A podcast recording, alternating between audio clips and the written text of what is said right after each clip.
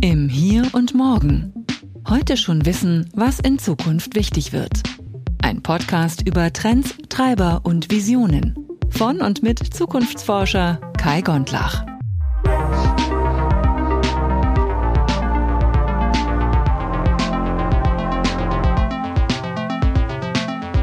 Willkommen zurück im Hier und Morgen bei der vierten Staffel namens Arbeitswelt und Künstliche Intelligenz 2030. In dieser Episode habe ich mit Ludwig W. gesprochen. Er ist einer der beiden Autorinnen von einem tollen Beitrag in diesem Band und zwar im ersten Kapitel. Das erste Kapitel heißt ja Gesellschaftliche und ethische Aspekte von KI in der Arbeitswelt und der Beitrag von Ludwig W. und Magdalena Söteber heißt KI, Ethik und Neuroethik fördern relationalen KI-Diskurs. Ein Thema, was, werde ich auch später sagen, relativ abstrakt klingt, aber wirklich sehr, sehr wichtig und eigentlich auch sehr praktisch anwendbar für die gesamte Arbeitswelt. Insofern wünsche ich viel Spaß und gute Unterhaltung bei diesem Gespräch. Herzlich willkommen im Hier und Morgen. Mein heutiger Gast ist Ludwig W. Und ich freue mich ganz besonders auf dieses Gespräch, weil es das erste Gespräch sein wird für die Sonderserie zum Band Arbeitswelt und KI 2030. Lieber Ludwig, ganz lieben Dank, dass du dir die Zeit nimmst und gerne auch darüber berichten möchtest, was du so geschrieben hast für den Band. Und ich würde sagen, stell dich doch bitte einmal kurz vor für alle, die dich noch nicht kennen. Ja, äh, von mir auch ganz vielen Dank für die Einladung. Ich bin Ludwig W.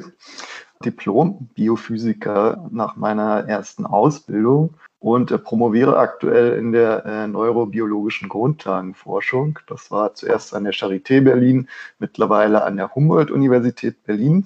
Und ja, beschäftige mich da äh, im Grunde mit neuronalen Prozessen, also wie funktionieren eigentlich Nerven, äh, Reizweiterleitung und äh, wie ist das Ganze biologisch kodiert, könnte man sagen. Promotionsbegleitend habe ich an der Freien Universität Berlin den Master Zukunftsforschung studiert. So kommt auch der Kontakt mit Kai äh, und die Anfrage für diesen Artikel zum Band zustande. Genau, das habe ich inzwischen abgeschlossen, beschäftige mich dort äh, mit Fragen der theoriegeleiteten Methodenentwicklung, mit transformativen Forschung und Bildung, mit Multi-Stakeholder-Ansätzen, alles so ein bisschen auch mit einem biologisch-ökologischen Schwerpunkt, was in Nachhaltigkeitsforschung. Das heißt, das aktuelle Thema KI und Arbeitswelt deutet sich für mich so ein bisschen aus einer biologisch äh, naturwissenschaftlichen Perspektive, aber auch sozialwissenschaftlichen Perspektive. Und das ist eigentlich ein ganz schöner Mix, um darüber zu sprechen. Ja, spannend. Also ein, ein wirklich sehr, sehr äh, durchwachsener, positiv durchwachsener Werdegang. Finde ich wirklich sehr, sehr cool. Ich meine, da haben wir uns ja natürlich auch privat schon drüber unterhalten, aber jetzt nochmal hier. So, das Thema heute ist natürlich Arbeitswelt und künstliche Intelligenz. Sag nochmal ganz kurz für die Allgemeinheit, so welche Fragen beschäftigen dich denn am meisten jetzt in diesem ganzen Themengebiet? Ja, also aus meiner Perspektive ist künstliche Intelligenz ähm, ja wirklich eine Adaption der menschlichen Intelligenz. Und ähm, wir sehen das eben sehr viel in der westlichen akademischen Welt, dass im Grunde Wissensproduktion körperlos. Ne? Das heißt, wir versuchen Wissensformate herzustellen, die eigentlich ohne Körper auskommen. Es geht auf frühe Philosophen zurück wie Descartes, die eben geglaubt haben, das sei besonders reines, besonders wertvolles, zeitloses Wissen, könnte man sagen. Äh, und im Sinne dieser äh, dualistischen Wissensproduktion verstehe ich künstliche Intelligenz eben als etwas, das eigentlich versucht, eine menschliche Eigenschaft, die körpergebunden ist, körperlos zu machen. Das heißt, wir wollen eigentlich eine sehr wertvolle Fähigkeit, ja, unsere kognitive Fähigkeit, ja, der Reflexion, der komplexen Problemlösung wollen wir auf Maschinen übertragen oder im Idealfall eigentlich körperlos machen. Und das ist aus einer biologischen, aber auch aus einer philosophischen Perspektive ganz, ganz spannend. Warum möchte man das eigentlich überhaupt? Na, Vorteile liegen auf der Hand. Äh, die Technologie kann dann vielleicht Probleme lösen. Aber was treibt den Menschen an, eigentlich eine ureigene Eigenschaft von sich selbst jetzt zu veräußern und auf Maschinen zu übertragen? Das wäre so ein bisschen so ein biophilosophischer Zugang vielleicht, äh, der mich interessiert. Aber äh, daraus abgeleitet wird es auch ganz schnell praktisch, ja, weil dann kann man fragen, okay,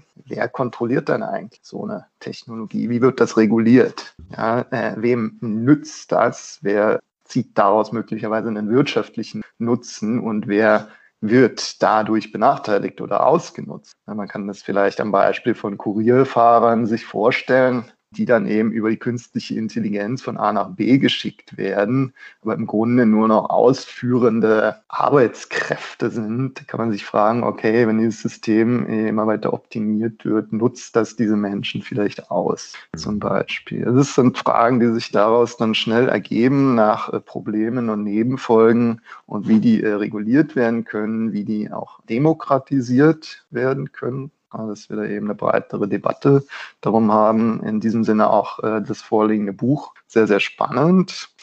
Und vielleicht als letzten Punkt, äh, was mich interessiert, ist, wie erkennen denn Menschen dann diese veräußerte, ich sag mal, körperlose Intelligenz wieder? Da gibt es mhm. viele Debatten darum, da geht es auch in meinem Beitrag dazu das Embodiment kommt. Ne, auch künstliche Intelligenz braucht ja irgendeine Form von Materialität, von Körperlichkeit, ne, sei das jetzt zum Beispiel der Computer auf dem sie programmiert wird, von dem sie eben hergestellt wird. Oder wenn ich sie auf einem Endgerät habe, das es gar nicht mehr selbst rechnet, dann ist es auf irgendeinem Server irgendwo anders. Aber irgendwo werde ich einen eine materielle Grundlage finden der künstlichen Intelligenz, ja, auch wenn sie bei mir nur noch aus dem Lautsprecher spricht. Mhm. Und wie erkennen wir das wieder, zum Beispiel anhand einer ja, selbstlernenden Stimme, Computerstimme? Oder in Altersheimen ist eine große Debatte darum, Roboter, ne, die eben selbstlernend sind, werden jetzt von alten Menschen als Menschen erkannt, weil gar nicht mehr äh, viele Pflegekräfte vorhanden sind. Da gibt es spannenderweise den Ansatz, die eben nicht als humanoide Roboter, also wie Menschen aussehende, zu gestalten, sondern als Lampen. Mhm. damit das überhaupt gar nicht erst passiert und gar nicht erst in Frage kommt, dass eben alte Menschen diese KI-gesteuerten Roboter vermenschlichen, ja, also als Menschen annehmen, als Menschen ansprechen. Das sind sehr, sehr spannende Fragen, die sich um KI und Arbeitswelt eben drehen aus einer biologischen aber eben auch ja, sozialen und äh, philosophischen Perspektiven. Absolut. Und ein gigantisch großes Feld, was erstmal auf den ersten Blick, finde ich, äh, ganz persönlich, ja, relativ abgehoben klingt. Also ich finde das wahnsinnig spannend. Aber so erstmal, wenn man den Titel eures Beitrags liest, so, das heißt eben halt KI-Ethik und Neuroethik fördern relationalen KI-Diskurs. Den hast du eingereicht zusammen mit Magdalena Sütteberg. Und äh, wie gesagt, auf den ersten Blick wird es ein bisschen, ja, so ne, theoretisch. Aber auf der anderen Seite, du hast jetzt schon drei, vier Beispiele gegeben, dass das doch sehr, sehr praxisrelevant ist. Aber kannst du noch mal ganz kurz zusammenfassen, was so die Kernerkenntnis oder die, die, die Kernargumentation des Beitrags ist in, in dem ersten Kapitel? Ja, sehr gern. Ähm, die Magdalena Söteberg ist ja eine Designerin. Ne? Die hat gerade ihren Bachelor in äh, Gestaltung und Design abgeschlossen an der Hochschule für angewandte Wissenschaften Würzburg-Schweinfurt. Das ist die Co-Autorin des Beitrags. Und zusammen haben wir schon überlegt, ja, wie kommt man denn jetzt von dieser, ich sag mal, eher technisch-naturwissenschaftlichen Grundlage und Interpretation von KI hin zu einer gesellschaftlich relevanten Einordnung und Interpretation, wenn man zum Beispiel über die Folgen für die Arbeitswelt in der Zukunft spricht. Und da lassen sich eben diese naturwissenschaftliche und diese designorientierte Perspektive sehr gut verbinden. Und dann kommt man eben auch schnell von der theoretischen Überlegung in die praktischen Konsequenzen oder die Diskussion darüber. Und der Artikel, äh, den du ansprichst, der versucht eben zu überlegen, wie können diese, ich sag mal, ursprünglichen menschlichen, biologischen Grundlagen von Intelligenz, die abstrahiert wurden, die körperlos gemacht wurden, in Anführungszeichen, um eben eine technologiebasierte Intelligenz herzustellen, wie können diese beiden Ansätze, diese beiden Zugänge zu Intelligenz wieder verbunden werden zu einer gemeinsamen Betracht, also dass sich sowohl äh, biologische Grundlagen, das heißt, die liegen eben hauptsächlich in Funktionen des Nervensystems begründet, ne, die neuronalen Netze, von denen immer gerne gesprochen wird, aber eben auch die technische Implementation von KI, die dann eben computergestützt passiert. Wie können diese beiden äh, ja nun getrennten Verständnisse von Intelligenz wieder zusammengeführt werden für ein integrierteres Verständnis, das wiederum hilft, künstliche Intelligenz erstens besser zu verstehen und zweitens besser zu regulieren im Sinne des Menschen. Ja, dass wenn wir über Arbeitswelt 2030 sprechen, eben klar wird, okay, das ist eine Technologie, die ist adaptiert von biologischen Prozessen, von verkörperten Prozessen. Und äh, da gibt es eben schon eine relativ starke Bioethik, Neuroethik. Und wie können diese Ansätze zusammengebracht werden mit einer KI-Ethik, die eben hauptsächlich sich um die technische Regulation der Technologie kümmert. Und das, das war eine ganz spannende Fragestellung, auch für uns. Ähm, eine Herausforderung, da zu recherchieren, zu schauen, was gibt es da überhaupt schon an Literatur, was wurde da schon gedacht. Das ist alles erst im Werden, im Entstehen. Und äh, wir haben hier eben mal einen kleinen Vorschlag gemacht, wie so ein Embodiment-Konzept, also eine Wiederverkörperung von KI aussehen könnte, damit die eben beschriebene Ethikdebatte eben gelingt und unterstützt werden kann. Mhm. Und hm, mal, mal, ganz platt gefragt, also wer sollte diesen Vertrag lesen? Also an wen richtet der sich jetzt konkret?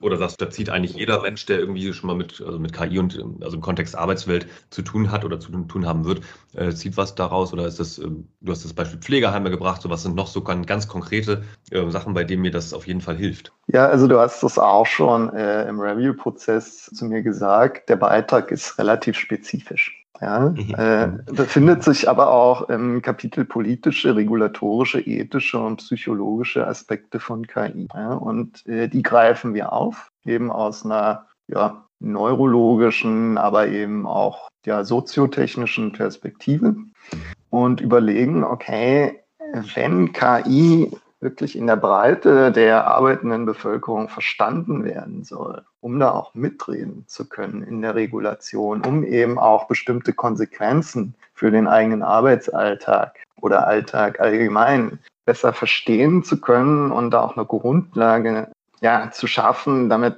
ich sag mal jetzt äh, ein bisschen pointiert betroffene Menschen mhm. eben auch auskunftsfähig sind darüber, was ist diese Technologie, was kann die, was macht die und inwieweit möchte ich auch diese Effekte für mich haben, weil sie eben nützlich sind. Mhm. Da kann der Beitrag schon wirklich äh, helfen, ein paar Grundlagen zu schaffen. Wir haben im ersten Teil tatsächlich so ein bisschen eine Gegenüberstellung gemacht, äh, relativ niederschwellig zwischen eben den neuronalen Grundlagen von KI, also körperlichen und der, ihrer technischen Abstraktion. Mhm. Das ist interessanterweise schon in den 40er, 50er Jahren erforscht. Und, und schon damals haben die Wissenschaftler gesagt, hauptsächlich Männer, dass das eine wunderbare Technologie wäre, solche Informationsverarbeitungssysteme zu bauen. Nur die Rechenleistung äh, der Computer wird erst in einigen Jahrzehnten erreicht sein. Das heißt, KI ist gar nicht so neu vom Konzept her.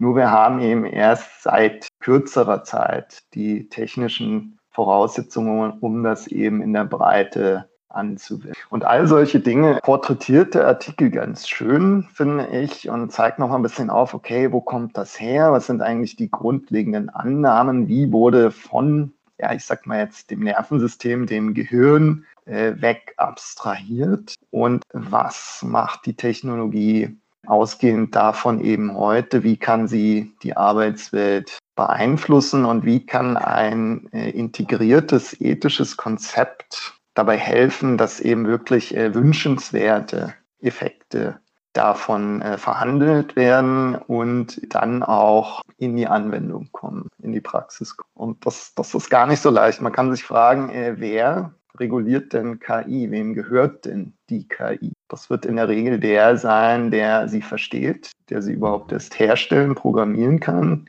Äh, und dann eben auch der, der die Ressourcen hat, äh, technische Ressourcen, aber auch vielleicht Machtressourcen, um sie, um sie einzusetzen. Da kommen wir dann ganz schnell in eine soziotechnische Debatte. Da stellt sich die Frage nach Beteiligung, aber als Voraussetzung dafür auch nach Education.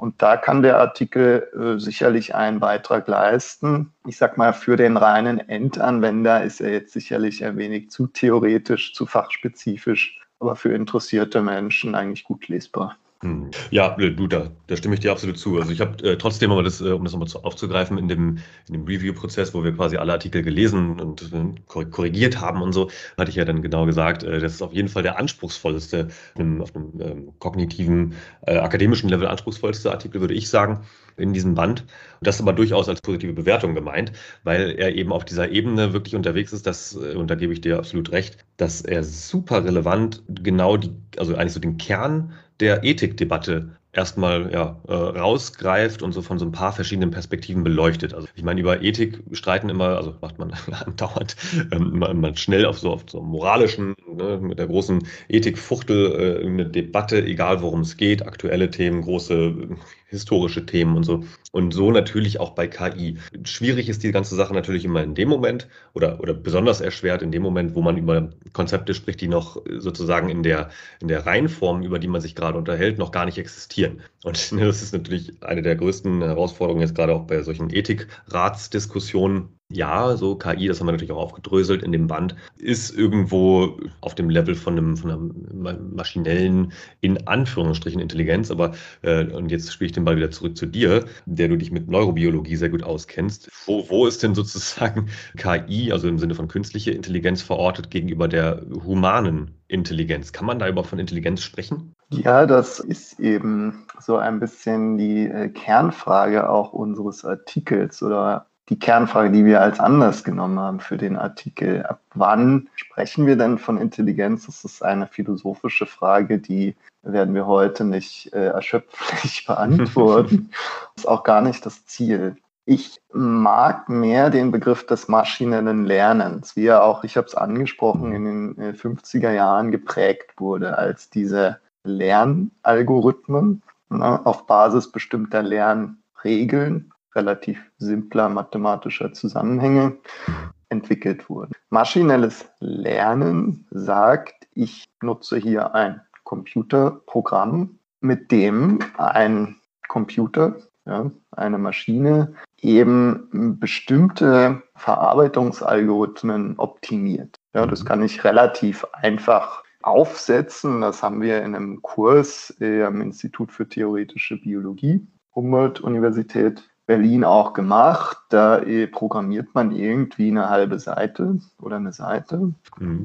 und lädt dann quasi diesem Programm bestimmte Bilder hoch, die man aus der Google Bildersuche nimmt. Ja. Und wenn man das eine Weile laufen lässt, erkennt halt dieses Programm diese Bilder immer schneller wieder. Ja. Das kann man mit, ich sag mal, ja, einem naturwissenschaftlichen Studium selber aufsetzen. Sowas. Das ist nicht so kompliziert. Aber man spricht dann eben von maschinellem Lernen und hat eine ganz klare Distanz von sich selbst als Menschen, der das eben aufsetzt, und dem Computer, der jetzt eben diese Rechenaufgabe erledigt und sich dabei selbst optimiert, dabei quasi immer besser wird. Das heißt, er erkennt das Bild dann immer schneller. Mhm. Und Maschinelles Lernen ist ja auch schon eine Metapher, ist ja auch schon ein sprachliches Bild, die suggeriert, dieser Computer, der da vor mir steht, der lernt was. Mhm. Ja, wenn ich den jetzt ausschalte, und es gibt ja, ist ja auch eine ganz spannende Debatte, es gibt ja dieses Gesetz, dass an jedem technischen Gerät nach wie vor ein Ausschalter sein muss, klar erkennbar. Mhm. Es gibt ja auch Firmen, die das gar nicht mögen, die wollen, dass äh, Technologie eigentlich allgegenwärtig ja, omnipräsent ist in unserem mhm. Leben. Aber ich kann, ich kann diesen Computer ausschalten und wenn ich den nachts wecke, sage ich mal, dann hat er das vergessen. Dann braucht er Strom und dann muss der hochfahren und dann macht er wieder, was er soll. Aber er macht auch nur das, was ich ihm programmiert habe. Mhm. Währenddessen, wenn ich jetzt analog einen Menschen nehme und dem etwas beibringe, ja, Bilder zu erkennen, wieder zu erkennen, den trainiere darauf und ich wecke den nach, dann kann der das. Mhm. So. Also da sind quasi Unterschiede, die äh, sprachlich, ich sag mal, nicht mehr so klar getrennt. Und dann kommt eben, ich sag mal jetzt ein etwas neuerer Modebegriff dieser künstlichen Intelligenz, die eben suggeriert, ja, das ist ja auch in der Science Fiction schon seit 100 Jahren äh, mhm. vorbereitet worden, könnte man sagen. Mein persönlicher Favorit ist tatsächlich der Blade Runner weil er oh, ja. sich, sich dem äh, Thema sehr, sehr gefühlvoll nähert. Ja, also wirklich da sehr, sehr spannende ethische Fragen auch einfach stellt in einem ja, künstlerisch-ästhetischen Format. Aber jetzt kommt eben die Metapher der künstlichen Intelligenz und setzt quasi auf das maschinelle Lernen nochmal eins drauf, in dem der Begriff suggeriert, ja, das ist wirklich autonom. Einmal losgelassen, kann das dann quasi für sich selbst sorgen. Mhm. Ja, ist vollkommen klar, mein Computer wird nicht äh, erkennen, dass er Strom braucht. Das erkennt er vielleicht noch und dann losmarschieren und sich Strom suchen. Mhm. So. Ja, und ein Kraftwerk bauen und sich überlegen, wie er das macht. Das kriegt er nicht hin mit seiner künstlichen Intelligenz. Da kann man sagen, okay, na, dann brauchen wir noch äh, zehn Jahre oder 20 und dann kriegt er das auch hin. Aber zumindest rückblickend hat Technologie nie die biologische Qualität von Intelligenz oder auch anderen Funktionen erreicht. Das ist eben ein Wunschtraum, der im Silicon Valley äh, zum Teil quasi religiös auch verehrt wird. Mhm. Es gibt Forschung drüber im Bereich der Technikfolgeabschätzung, wo man eben auch genau fragt, ne, warum entwickeln Menschen diese Visionen und was treibt sie an, diese mhm. Wirtschaftsform so stark weiterzuentwickeln. Ne? Das sind ja jetzt nicht nur praktische Gründe wie im Bereich der Arbeitswelt, wo man eben bestimmte Arbeitsprozesse weiter optimieren möchte, sondern es sind zum Teil auch wirklich äh, ideologische Gründe, wo es eben um die Überwindung der menschlichen Körperlichkeit geht oder die vermeintliche. Und da sind wir nochmal genau äh, bei dem, was ich am Anfang kurz angesprochen habe, diese dualistische Trennung von Körper und Geist. Ja? Mhm. Also von Gehirn und Seele, wenn man so will, die mhm. sich ja viele Philosophen gewünscht und vorgestellt haben. Da geht es auch um den Wunsch der Unsterblichkeit, mhm. ja, der eben mit KI wieder, ich sag mal, eine Renaissance erlebt. Absolut. So, ja.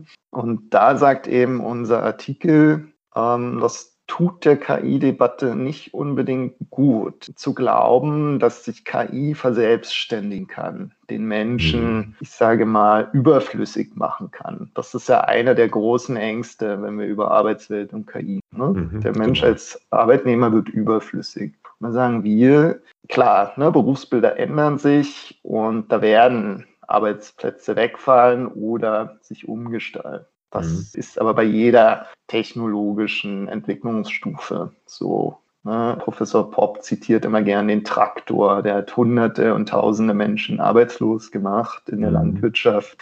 Das sind Prozesse, die kennen wir, mit denen können wir umgehen. Größer ist, glaube ich, diese basale Angst, ist eine Intelligenz, die ich nicht verstehe. Und da kann man wirklich aus neurobiologischer Sicht ein bisschen bremsen und sagen, das ist menschengemacht. Ja, diese vermeintliche künstliche Intelligenz braucht eine riesige Serverfarm mit einem Kraftwerk daneben. Und wenn ich das abschalte, dann gibt es auch keine künstliche Intelligenz. Mhm. Ja, und daher ist unser Ansatz zu sagen, okay, wir betrachten nicht nur die technologische Seite von KI, sondern wir nehmen auch die biologische Seite dazu und fragen, okay, warum erzeugt der Mensch das und macht sich quasi selbst Probleme, die er jetzt in einem soziotechnischen Diskurs lösen möchte.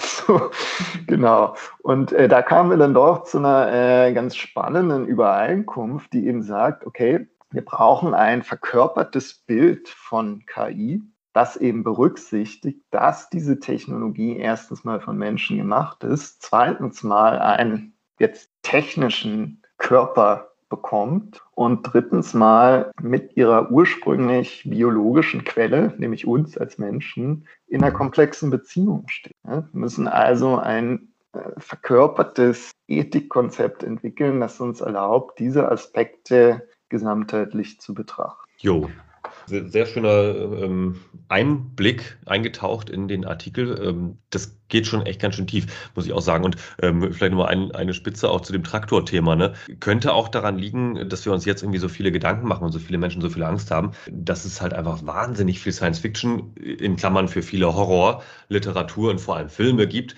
die eben halt diese Bilder auch unter, äh, erzeugen. Ne? Also das gab es wahrscheinlich beim Traktor nicht, dass man irgendwie kurz vor Einführung des ersten tatsächlich funktionierenden äh, Traktors, den man auch in Serie kaufen konnte, dass dann irgendwelche Bücher geschrieben wurden und also viele Bücher geschrieben wurden und äh, Filme schon gar nicht zu der Zeit, also Stummfilme vielleicht schon. Die dann gesagt haben, hier der Traktor kommt und wird euch allen den Job wegnehmen und euch im Zweifelsfall auch auf jeden Fall überfahren. Vielleicht gibt es einen Film, könnte ich mir vorstellen, das so typisch, ein Trash-Film, aber hier zur, zur künstlichen Intelligenz ist es ja wirklich also extrem. Äh, du hast jetzt eben Blade Runner genannt als, als einen wirklich sehr schön ausgewogenen Film, aber dann nehmen wir die ganzen Terminator-Serien, äh, also die ganze Reihe quasi und diverse, wirklich sehr, sehr dystopische dunkle Zeitalter-Geschichten, wo eben halt das heißt, sobald die KI dann irgendwie ja selbstständig wird und doch erkennt, dass sie Strom braucht und dann eben halt, wie auch immer sie das anstellt, ob es bei Matrix quasi ähm, ja, die Menschen als Quelle für Energie verwendet oder eigene Kraftwerke irgendwo im Weltall baut. Das ist äh, so Max Techmark eher auch spannend, aber hm, das ist äußerst theoretisch und fördert eben nicht unbedingt äh, den praktischen Umgang da. Bis hin zur Church of AI. Gut, aber äh, lass uns mal beim Beitrag sozusagen jetzt einen Haken dran machen. Also die, der Aufruf auf jeden Fall ist an, liebe, äh, an die lieben Zuhörerinnen und Zuhörer, lest diesen Beitrag, der ist wirklich großartig. Aber lass uns noch ganz kurz darüber sprechen, was so deiner Meinung nach die, die anderen Kernfragen von Arbeitswelt und KI heute und morgen sind. Hast du da noch was Ergänzendes? Ja, das steht eigentlich äh, sehr schön im Zusammenhang mit den Dingen, die ich jetzt versucht habe, so ein bisschen zu illustrieren. Also meine Kernfrage KI und Arbeitswelt oder eben auch generell KI und Alltag ist, gelingt eine Integration von KI für den Menschen im Sinne des Menschen, im Sinne einer vermenschlichten Nutzung der Technologie, die mhm. eben Vorteile bringt. Und dazu gehört dann eben ganz klar eine Nebenfolgendebatte äh, um die möglichen Risiken und Probleme, die damit einhergehen. Und zwar, äh, damit arbeite ich immer ganz gerne, muss das sektorenübergreifend gefragt werden. Also gelingt diese Integration für den Menschen im sozialen, im technologischen, ökonomischen, ökologischen, im politischen und vor allen Dingen auch im äh, legalen, also im rechtlichen Sektor. Und wenn man diese Sektoren zusammennimmt, dann merkt man schon, was für eine komplexe Aufgabe äh, das ist, da eine Ethikdebatte zu führen, weil es eben nicht nur die Arbeitswelt, die man so im sozialen, technologischen Sektor vielleicht ökonomischen Sektor verorten kann, sondern da geht es natürlich auch um eine ökologische Frage. Das Ganze braucht Unmengen an Energie Unmengen an Infrastruktur, die wir gar nicht sehen, aber die im Sinne einer Körperlichkeit sehr wohl vorhanden ist. Das Ganze ist natürlich auch eine politische und rechtliche Frage. Ja, wollen wir das? Wollen wir da so stark drauf setzen? Wie sieht eigentlich unsere, ich sag mal jetzt soziokulturelle Verständnis oder Regulation von KI aus? Es kann ja auch Länder geben, die vielleicht oder Regionen, die sagen, das möchten wir gar nicht so stark. Also das ist äh, eine zentrale Frage für mich. Gelingt eine Integration von KI für den Menschen? Und da ist Arbeitswelt natürlich ein ganz, ganz zentraler Anwendungsbereich. Ansonsten ein, zwei weitere Fragen, die ich mir in diesem Zusammenhang stelle, ist, wie funktioniert eine sinnvolle Regulation? Ich habe es vorhin schon angesprochen, wer ist überhaupt kompetent dafür? Und du weißt es vielleicht, im Ministerium für Arbeit und Soziales gibt es ja die Denkfabrik, die sich mhm. unter anderem mit solchen Fragen beschäftigen soll. Da kenne ich auch eine Mitarbeiterin, das ist ganz spannend von dort zu hören. Dort nähert man sich eben eher aus einer politischen, rechtlichen und ja, soziologischen Perspektive diesem Thema. Also man hat dort auch gar nicht so viel technische Expertise. Die kommt eben eher von außen, von Beratern, wenn man sie dann mal braucht. Das ist eine gute Frage. Wer kann das eigentlich regulieren? Sind unsere bestehenden Strukturen dafür fit oder wie machen wir sie fit? in dem Zusammenhang auch immer ganz spannend, wenn man so ein bisschen Technikfolgeabschätzung auch äh, betrachtet, wie kann Wissenschaft und Gesellschaft eben besser kommunizieren. Ja? Also das wäre für so eine Fragestellung nicht nur bei Covid, auch bei KI ein ganz, ganz lohnenswertes Thema, das man da nochmal ein bisschen betrachten könnte.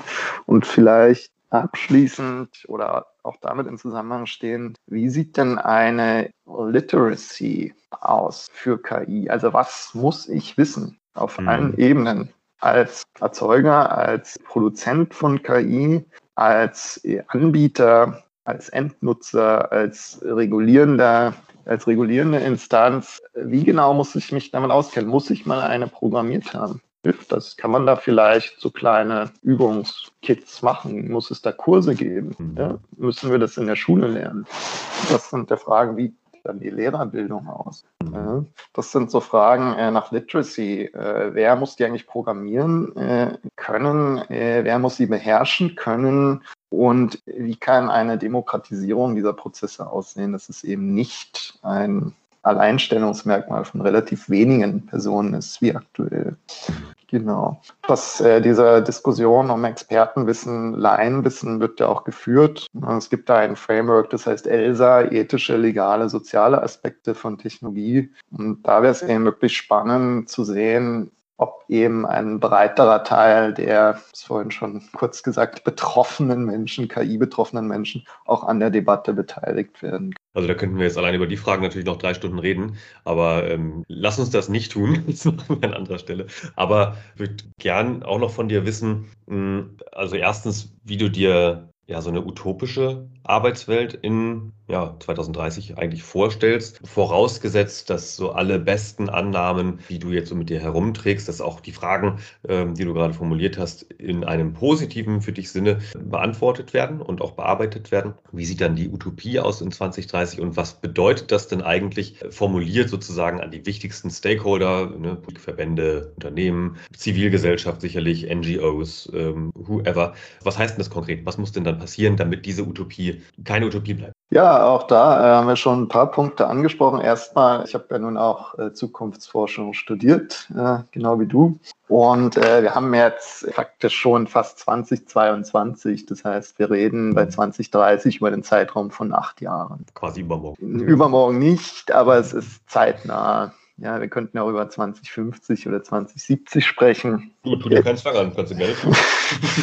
Bleiben wir mal bei 2030. Das ist auch, ich finde, ein sehr sinnvoll gewählter Zeithorizont, weil da kann man wirklich vom aktuellen Status quo so ein bisschen extrapolieren, wie sich das möglicherweise weiterentwickelt. Was ich persönlich erwarte und was auch so eine positive Utopie sein kann, wie du es nennst, ist, dass eben tatsächlich die Integration von KI in bestehende Prozesse und dabei eben auch die äh, ethische und rechtliche Regulation tatsächlich gelingt. Das bedeutet, dass eben ähnlich wie mit der Einführung von Computern in Arbeitsprozessen, das ist jetzt vielleicht 20, 30 Jahre her, dass das flächendeckend passiert ist, dass analog eben die KI Einzug hält in verschiedene Arbeitsprozesse, ArbeitnehmerInnen tatsächlich entlastet, zum Beispiel bei sich wiederholenden Arbeitsprozessen oder auch, na, ich sehe es im Bereich der Medizin,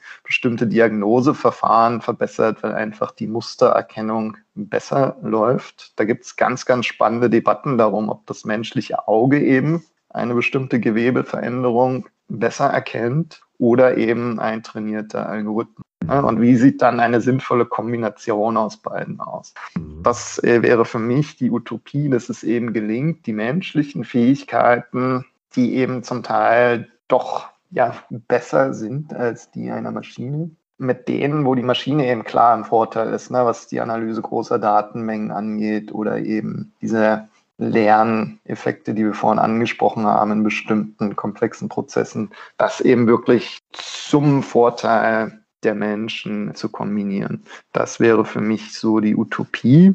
Und äh, was bedeutet das dann konkret für Stakeholder, die diese Entwicklung bedingen oder eben gestalten können? Die müssen erstmal eine ganze Menge lernen. Also was, okay, was, ja. was, was ich, äh, ne, Stichwort äh, Learning, das sind nicht nur die Maschinen, ähm, was ich so mitbekomme aus der KI-Debatte, ist, dass eben ganz, ganz viele mitreden wollen. Das ist ein heißes Thema. Da werden riesige Summen einfach ausgeschüttet, auch um das zu fördern. Das ist attraktiv aber äh, wirklich auch verstehen, was ich da in der Hand habe, worüber ich da spreche, was die Potenziale und Risiken davon sind, benötigt eine tiefere und fundiertere Auseinandersetzung damit. Also da könnte ich mir vorstellen, wenn man zum Beispiel mehrmonatige Aufbaukurse oder Aufbaustudiengänge anbietet, die eben nicht erfordern, dass ich einen Ingenieurs- oder Informatik-Hintergrund habe, die eben Menschen aus sag mal, fachfremden Bereichen auch belegen können. Ja, wenn wir da auch Möglichkeiten schaffen, dass eben solche Fortbildungen gefördert werden, vom Arbeitgeber zum Beispiel, dann können wir da, glaube ich, diese angesprochene KI-Literacy stärken. Und das wird sektorenübergreifend, glaube ich, die Herausforderung sein, dass wir eben nicht eine Elite von Experten haben, die uns quasi diktieren, wie diese Technologie sich entwickelt und dabei eben über ihre Macht und Lobbyarbeit sich dann die äh, rechtlichen Bedingungen dafür schaffen lassen. Das ist ja aktuell so ein bisschen der Fall mit diesen großen Tech-Firmen, mhm. äh, die ja weltumspannend eigentlich agieren sondern dass eben auch aus der Zivilgesellschaft, aus den, ich komme immer wieder auf den Begriff, Betroffenen von KI, mhm. und das können einfache ArbeitnehmerInnen sein, ja, dann eben auch eine demokratische Stimme entsteht. Mhm. Also das wird die Herausforderung sein von äh, Politik, von Verbänden, aber auch aus der Wissenschaft und aus der Entwicklung selbst, da eben zu einer funktionierenden Ethikdebatte zu kommen. Das ist ganz spannend. Übrigens äh, auch der Ingenieursberuf oder das Bild eines Ingenieurs verändert sich dahingehend, dass er sie Fragen nach ethischer Regulation, Fragen nach Machbarkeit, sozialen Sinne stellt. Das war früher mhm. nicht immer so. Ne? Da hat man einen Auftrag gekriegt und hat das entwickelt. Heute fragt man sich auch schon in Ingenieursstudiengängen oder man stellt sich dort Designfragen. Das wächst mehr und mehr zusammen. Wollen wir das? Brauchen wir das? Tut das Menschen gut? Und das wären so die Kernfragen äh, für Stakeholder, die es zu beantworten gibt auf verschiedenen Regulationsebenen. Und ich gehe davon aus, dass das funktionieren wird. Wir haben die Strukturen, wir haben die Systeme, um solche Technologien konstruktiv zu integrieren in unseren Arbeitsalltag jetzt in diesem Sinne hier. Und ich stelle mir vor, dass das vielleicht sogar neue Berufsbilder schafft. Auf jeden Fall Menschen vielleicht sogar mehr Spaß an ihrer Arbeit haben, weil sie eben mit diesen sich wiederholenden Tätigkeiten entlasten. Ja, super. Ganz d'accord. Das Bild gefällt mir und ich glaube auch, dass wir alle ein bisschen mehr Bildung brauchen in dem Bereich. Dazu fällt mir nur ein der, der Kurs Elements of AI, äh, unter anderem entwickelt von der Uni Helsinki in Finnland. Ein ganz toller, kostenloser Kurs, kann man auch maßschneidern lassen. Das ist nicht der einzige dieser Art. Es gibt tolle Kurse. Ich glaube auch, ohne eine gewisse Grundbildung in der ganzen, also der breiten Gesellschaft, sage ich mal, muss es nicht vielleicht nicht jeder können, aber einfach Querschnittschaft. Das wäre schon nicht hilfreich. In diesem Sinne, ich glaube, wir haben schöne schöne, Dinge, also du hast schöne Dinge formuliert, auf jeden Fall. Wir haben einen kleinen Einblick bekommen in den Beitrag. Finde ich großartig. Wir haben eine schöne Utopie mitbekommen. Was will man da mehr, außer zu sagen, ganz, ganz lieben Dank, lieber Ludwig. War schön, dass du hier warst. Und so far erstmal alles, alles Gute und bis ganz bald. Ja, dir auch herzlichen Dank, Kai. Und wir werden sehen, wie sich das entwickelt mit der KI. So machen wir das. bis bald. Ciao. Ciao. Das war Im Hier und Morgen von und mit Kai Gondlach. Du willst mehr über die Zukunft wissen? Dann folge unserem Podcast und besuche uns auf Instagram, Facebook, Twitter oder LinkedIn. Bis bald im Hier und Morgen.